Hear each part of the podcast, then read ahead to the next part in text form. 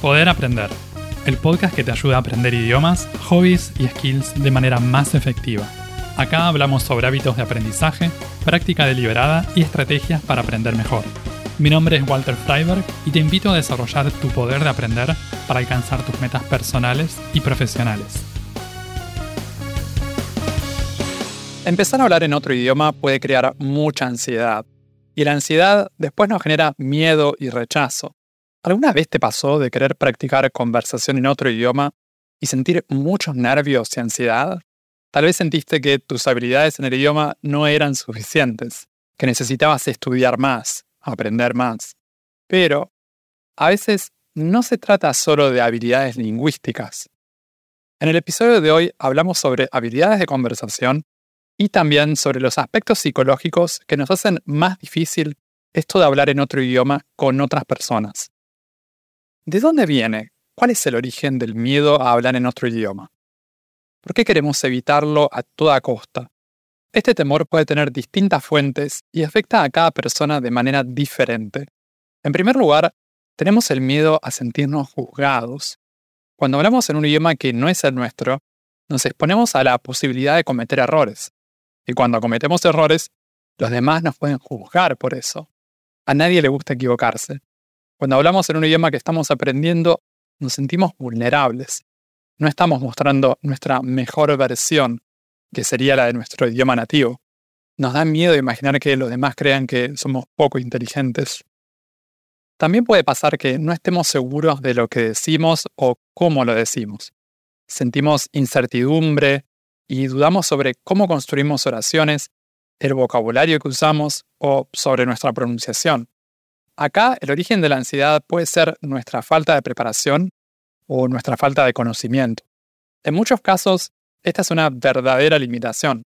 La falta de recursos lingüísticos para decir lo que queremos decir o para darnos a entender. La ansiedad y los nervios también pueden tener que ver con las expectativas que nos ponemos nosotros o con las expectativas de los demás. Muchos estudiantes se ponen la vara muy alta desde el principio. Quieren hablar a la perfección desde el primer día. Y la verdad es que esa no es una expectativa realista para nadie. Si una persona tuvo malas experiencias aprendiendo idiomas, es posible también que esto genere miedo de hablar. Por ejemplo, tomando clases o en cursos de idiomas en los que los corregían de forma poco constructiva todo el tiempo, o en situaciones en las que no pudieron desarrollar sus habilidades de conversación de forma gradual y con confianza. Eso puede llevar a querer evitar cualquier situación futura relacionada con hablar en otro idioma. La personalidad de los aprendedores o aprendedoras de idiomas también juega un rol. Tenemos por un lado personalidades introvertidas y personalidades extrovertidas. Pero además de eso, está la dimensión de la timidez, que puede estar presente en cualquiera de las dos personalidades. Es la ansiedad frente a la idea de hablar o interactuar con otras personas. La inhibición. Una persona que ya es tímida en su primer idioma posiblemente también se sienta así al practicar otro idioma. Va a preferir rehuir esto de iniciar una conversación en otro idioma o hablar con desconocidos. Las personas que no sienten timidez, en cambio, suelen animarse más a hablar con cualquier persona y se muestran más abiertas a cometer errores. El miedo y la ansiedad son respuestas normales ante algo que percibimos como una amenaza, como algo que nos saca de nuestra zona típica. Y hablar en otro idioma siempre nos saca de nuestra zona de confort. ¿Vamos a dejar que nos coma el miedo y la ansiedad? ¿O vamos a intentar hacer algo para poder hablar en otro idioma de todas formas? Cada interacción, cada momento de práctica se puede convertir en una oportunidad para reducir ese miedo, para bajarle el volumen. Si el miedo y la ansiedad se convirtieron en una barrera cuando hablas en otro idioma, necesitas hacer algo. Una de las primeras cosas es poder identificar si se trata de una falta de conocimientos en el idioma o si es una falta de confianza. A veces sucede que necesitamos mejorar en las dos áreas. La falta de conocimientos es casi siempre un problema técnico. Puede tener que ver con cuestiones de vocabulario, gramática, construcción de oraciones o pronunciación. También tenemos el tema de la comprensión auditiva. Este es un componente muy importante para poder conversar. En el episodio 25 hablé de forma exclusiva sobre cómo mejorar la comprensión auditiva en otros idiomas. Así que si tenés dificultades con eso, te recomiendo escucharlo en poderaprender.com barra 025. Como ya hice ese episodio, en este no voy a hablar tanto sobre comprensión auditiva. Nos vamos a enfocar más en la producción. Los conocimientos técnicos de un idioma los construimos durante las primeras fases de nuestros estudios. Una persona que recién empieza a aprender un idioma, obviamente no va a tener muchos conocimientos. Es normal que tenga un vocabulario reducido y que aún no sepa bien cómo funciona el idioma. Todo eso lo vamos incorporando de manera gradual. Las estructuras más importantes del idioma, la gramática y la pronunciación las aprendemos especialmente cuando somos principiantes y cuando estamos en un nivel intermedio. El vocabulario, en cambio, es algo que aprendemos desde el principio y que no tiene fin. Podemos seguir aumentando nuestro vocabulario indefinidamente. La mejor manera de remediar el problema de la ansiedad por falta de conocimientos es con práctica y estudio bien enfocado necesitamos identificar y reconocer las áreas en las que podemos mejorar. Acá tenemos que ser honestos con nosotros mismos. Si no conoces cuáles son tus limitaciones actuales, puedes buscar tests online o hacer una entrevista con un profesor para que te ayude a identificar los puntos en los que necesitas mejorar. Después es cuestión de armar un plan para ir cubriendo esos aspectos poco a poco. Si tenés muchas cosas para mejorar, ten en cuenta la dimensión del tiempo. No es necesario arreglar todo en una semana. En general, no se recomienda pretender solucionar todo en unos días. Casi siempre vas a necesitar reflexionar, encontrar ejemplos de oraciones o palabras, repetir las formas correctas y practicar durante un tiempo. Esto puede llevar semanas o meses, dependiendo de lo que necesitemos mejorar. Practicar con paciencia, sabiendo que este trabajo te va a ayudar a reducir la ansiedad al hablar. Cuando hablamos sobre el tema de la confianza, por otro lado, la cosa se vuelve más subjetiva. Esto va por una vía diferente a la del conocimiento técnico. Hay muchos estudiantes que tienen excelentes conocimientos técnicos sobre el idioma que aprenden, y así todo sienten ansiedad y tienen miedo a cometer errores, o sienten vergüenza, o les da miedo lo que puedan pensar o decir los hablantes nativos, tienen temor a ser juzgados. A veces hay un agregado de las dos cosas, falta de conocimiento técnico y falta de confianza y una cosa alimenta a la otra. Un problema bastante común es el perfeccionismo, tener expectativas de desempeño muy altas. Una cosa es tener aspiraciones bien grandes con el idioma que aprendemos, tener el deseo de poder conversar con fluidez, de sentirnos cómodos cuando hablamos. Otra cosa es tener expectativas muy altas o imposibles, como hablar a la perfección desde el principio y nunca cometer errores. Eso es poco realista y no nos ayuda a mejorar nos saca las ganas y nos desanima. Porque al primer error que cometemos nos sentimos mal. Pensamos que los idiomas no son para nosotros y que nunca vamos a poder hablar con comodidad. Acá es necesario ajustar, recalibrar estas expectativas, aceptar que los errores son parte del aprendizaje y que se puede aprender de los errores, como hablamos en el episodio 29. Muchas veces el entorno de aprendizaje no ayuda en lo más mínimo a desarrollar confianza. Tenemos profesores que solo nos señalan los errores y que no nos alientan o que no nos dan estrategias claras y útiles para mejorar. Si vas a aprender con alguien, que sea una persona positiva, que te ayude a establecer metas realistas y alcanzables y que celebre tus logros con vos. Así vas a ir construyendo y recuperando confianza. Busca y crea situaciones para hablar en las que te sientas seguro o segura, en las que no se castiguen los errores y las equivocaciones. Los tipos de personalidad afectan la manera en la que interactuamos con el mundo y también forman parte de cómo abordamos nuestros aprendizajes en general y el aprendizaje de un idioma. Por eso, las habilidades de conversación van a estar influenciadas por nuestras inclinaciones, por nuestras preferencias personales. Los miedos también pueden estar conectados a algunas características de nuestra personalidad. Las personas extrovertidas en general suelen tener una mayor facilidad en las conversaciones, los extrovertidos tienden a pasarla bien en las interacciones sociales. Se suelen sentir cómodos en situaciones de grupo.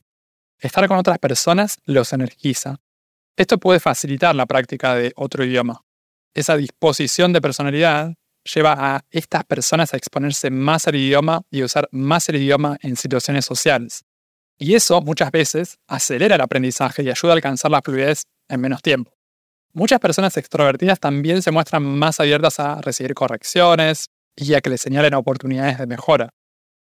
Por otro lado, los introvertidos prefieren pasar más tiempo solos. Eso los energiza y los hace sentirse bien. En general, prefieren observar y escuchar antes de hablar. Por eso suelen desarrollar buenas habilidades de comprensión auditiva. Prefieren estudiar solos en vez de estudiar en grupo.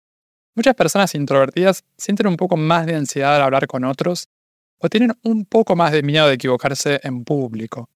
Pero cuando se sienten cómodas y seguras, las personas introvertidas comparten sus reflexiones y pensamientos más profundos. Y hay mucha gente que prefiere este tipo de conversaciones. Esto de la introversión y la extroversión es un continuo, y a veces no está tan claro cómo es que nos sentimos con eso. Puede ser un 70-30, un 90-10 o un 50-50. Además de estos dos tipos psicológicos, introvertido y extrovertido, tenemos el factor de la timidez. A veces se cree que la timidez es igual a introversión, pero es posible ser una persona introvertida y no sentir timidez. Y también es posible ser extrovertido y tímido al mismo tiempo. La timidez va a estar conectada con una ansiedad frente a las interacciones con los demás. Y esto suele ir más allá del idioma. Lo bueno es que se puede reducir, más allá de nuestro tipo de personalidad. Les cuento un poco sobre cómo me veo yo en este aspecto. Durante mi niñez y adolescencia siempre me consideré una persona tímida, que sentía miedo o ansiedad frente a esto de hablar con otras personas, especialmente con personas desconocidas. En los últimos años de la secundaria, una psicóloga me dijo por primera vez que existía una diferencia entre timidez e introversión. Ahí me enteré de que, en mi caso, me identificaba con estas dos cosas. Me veía tímido e introvertido. Me gustaba ser introvertido. Por eso pasaba horas leyendo, estudiando ajedrez, aprendiendo cosas por mi cuenta. Pero me di cuenta de que no me gustaba ser tímido, tener miedo de interactuar con otros. En ese momento decidí que quería cambiar eso. Y poco a poco fui haciendo cosas que me ayudaron a reducir esa ansiedad, con psicoterapia, leyendo libros y animándome a pasar un poco más de tiempo con personas aunque a veces preferiría quedarme solo en mi casa. Otro ejemplo. Una persona con la que estoy trabajando actualmente en coaching de idiomas está aprendiendo inglés. Es una mujer claramente extrovertida, le encanta hablar y socializar en español, su primer idioma, pero cuando tiene que hablar en inglés, de repente cambia su personalidad. Se vuelve una persona introvertida, reservada, que habla lo mínimo indispensable. No hay nada de malo en ser una persona introvertida. El problema surge cuando alguien no se siente cómodo con eso, cuando le gustaría poder hacer otra cosa. Si a ella le gustaría poder expresarse en inglés tal como lo hace en español, tener su misma personalidad extrovertida en los dos idiomas, y si siente que no está pudiendo hacer eso, ahí sí tenemos un inconveniente.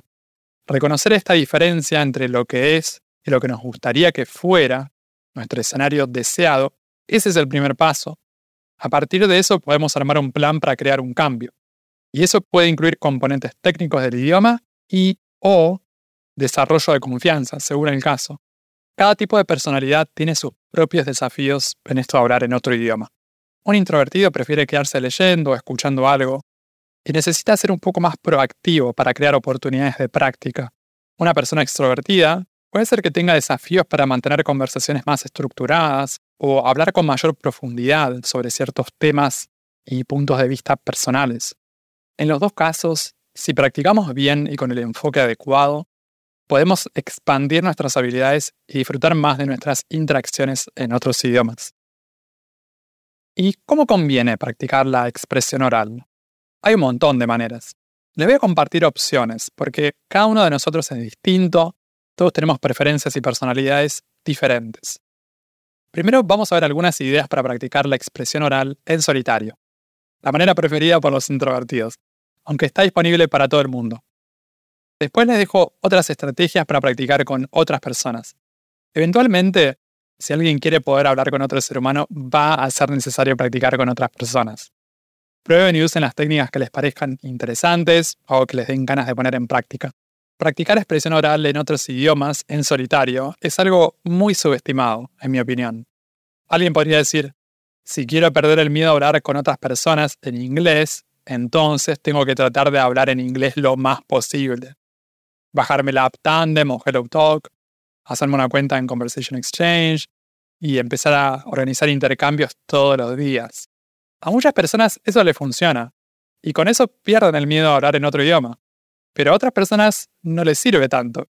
En primer lugar, porque antes que nada es necesario animarse a usar una app de intercambio de idiomas.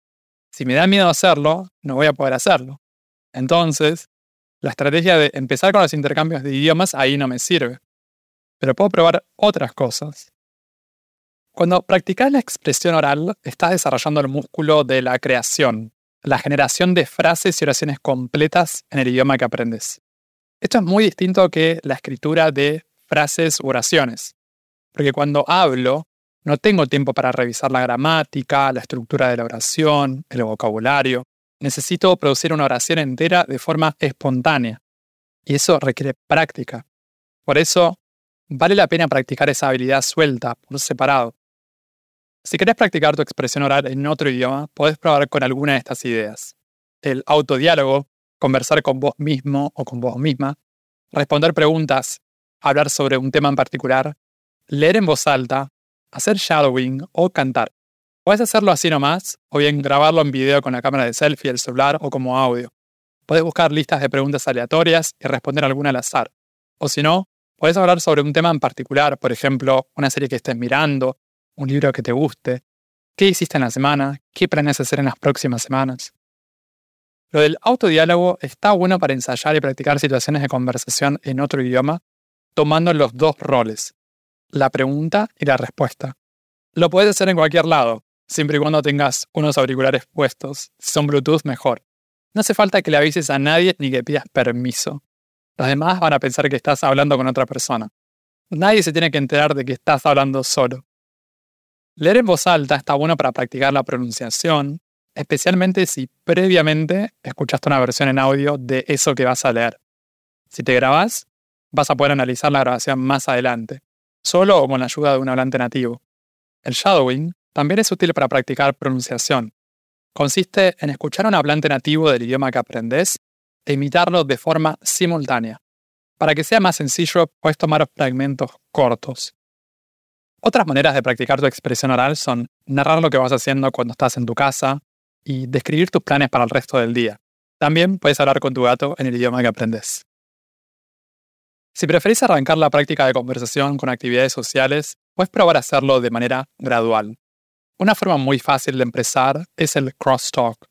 Después de eso, puedes practicar de forma individual o en grupos chicos con otros estudiantes de idioma. Por último, puedes practicar con hablantes nativos del idioma que aprendes. Si te animás, también puedes obviar alguna de estas partes y empezar por donde prefieras. Esta es una sugerencia de más fácil a más difícil. El crosstalk consiste en juntarte con una persona nativa del idioma que estás aprendiendo. Ya lo comenté en algún episodio anterior. Por ejemplo, yo, argentino, me junto con una persona de Inglaterra para intercambiar idiomas. Yo hablo español nativo, la otra persona habla inglés nativo. Yo aprendo inglés y él aprende español. Lo que vamos a hacer es, cada uno va a hablar en su idioma nativo. Yo hablo en español, él habla en inglés es un ejercicio de comprensión auditiva, pero puede ser un buen primer paso para la gente que siente mucha ansiedad ante la idea de conversar en otro idioma. El requisito fundamental para poder hacer esto es haber desarrollado nuestra comprensión auditiva hasta un nivel suficiente. Está bueno para empezar a probarlo en un nivel intermedio bajo.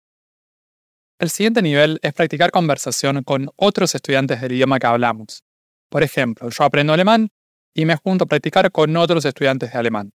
Son personas que están en la misma que yo. No son hablantes nativos. También tienen dificultades, también se equivocan, también cometen errores. Esto a muchas personas les gusta y les sirve porque representa una menor presión y ansiedad que hablar con nativos. Menos nervios, menos miedo. Podemos participar en una sala de práctica grupal, como las de Tandem o HelloTalk, o hacer intercambios individuales. No importa si cometemos errores o si los demás cometen errores.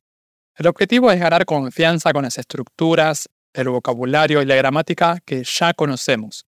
Solo tenemos que tener cuidado de no ofrecer correcciones sobre cosas en las que tenemos dudas y de no tomar como ejemplo todo lo que dicen los otros estudiantes, porque algunas cosas van a ser incorrectas. Esto lo podemos empezar a practicar en cuanto nos sintamos listos o listas para conversar. Por último, practicamos conversación con hablantes nativos. Lo más fácil para empezar son las conversaciones uno a uno. Puede ser con intercambios de idioma o con tutores de conversación en sitios como iTalki. Si tenés ganas de empezar directamente por acá, sin hacer previamente lo del crosstalk o lo de practicar con otros estudiantes, podés hacerlo. Las dos opciones anteriores son versiones un poco más fáciles, con menos presión y ansiedad para empezar a practicar las situaciones típicas de conversación en otro idioma. Si sentís que las sesiones de práctica de conversación son poco efectivas, podés proponerle a la otra persona o a las otras personas darle una estructura a las charlas que tengan. Puede ser algo como hablar sobre un tema particular en cada reunión, o que cada uno responda a una serie de preguntas que ya tengan preparadas de antemano. Se pueden conseguir online o generar con inteligencia artificial. Y hablando de inteligencia artificial, la práctica con bots de conversación también puede ser un buen paso intermedio entre la práctica individual y la práctica con otros seres humanos. Va en gustos. Muchas personas prefieren practicar estas habilidades siempre con otros seres humanos y directamente no consideran entrenar o ejercitarse con ChatGPT u otros sistemas de inteligencia artificial. El miedo a hablar en otro idioma puede tomar muchas formas. Por eso, la importancia de poder reconocer cuál es su origen. ¿Es por falta de conocimientos o por falta de confianza? Según lo que necesitemos reforzar, así van a ser las estrategias que diseñemos. Es importante tener en cuenta la personalidad de quien aprende. Cada uno de nosotros tiene sus propias preferencias de aprendizaje, también en relación con la práctica de conversación en otro idioma. Hay opciones y podemos elegir lo que nos resulte más agradable y efectivo. Con práctica y paciencia, el miedo a hablar en otro idioma se puede transformar en tener ganas de hablar en ese idioma. Puedes escuchar Poder Aprender en las principales plataformas de podcast y en YouTube. También te invito a suscribirte al newsletter semanal en poderaprender.com para enterarte de los nuevos episodios del podcast y otras novedades para aprender mejor. En redes sociales puedes buscar este podcast como Poder Aprender. Encontrá todos los links en la descripción. Y si te gusta mucho, si te sirve el contenido del podcast, te invito a dejar una reseña y una calificación de 5 estrellas en Spotify o Apple Podcast para que estos episodios lleguen a más personas y que más gente pueda aprender mejor. Eso es todo por ahora. Nos vemos en un próximo episodio. Sigan aprendiendo y acuérdense de practicar bien.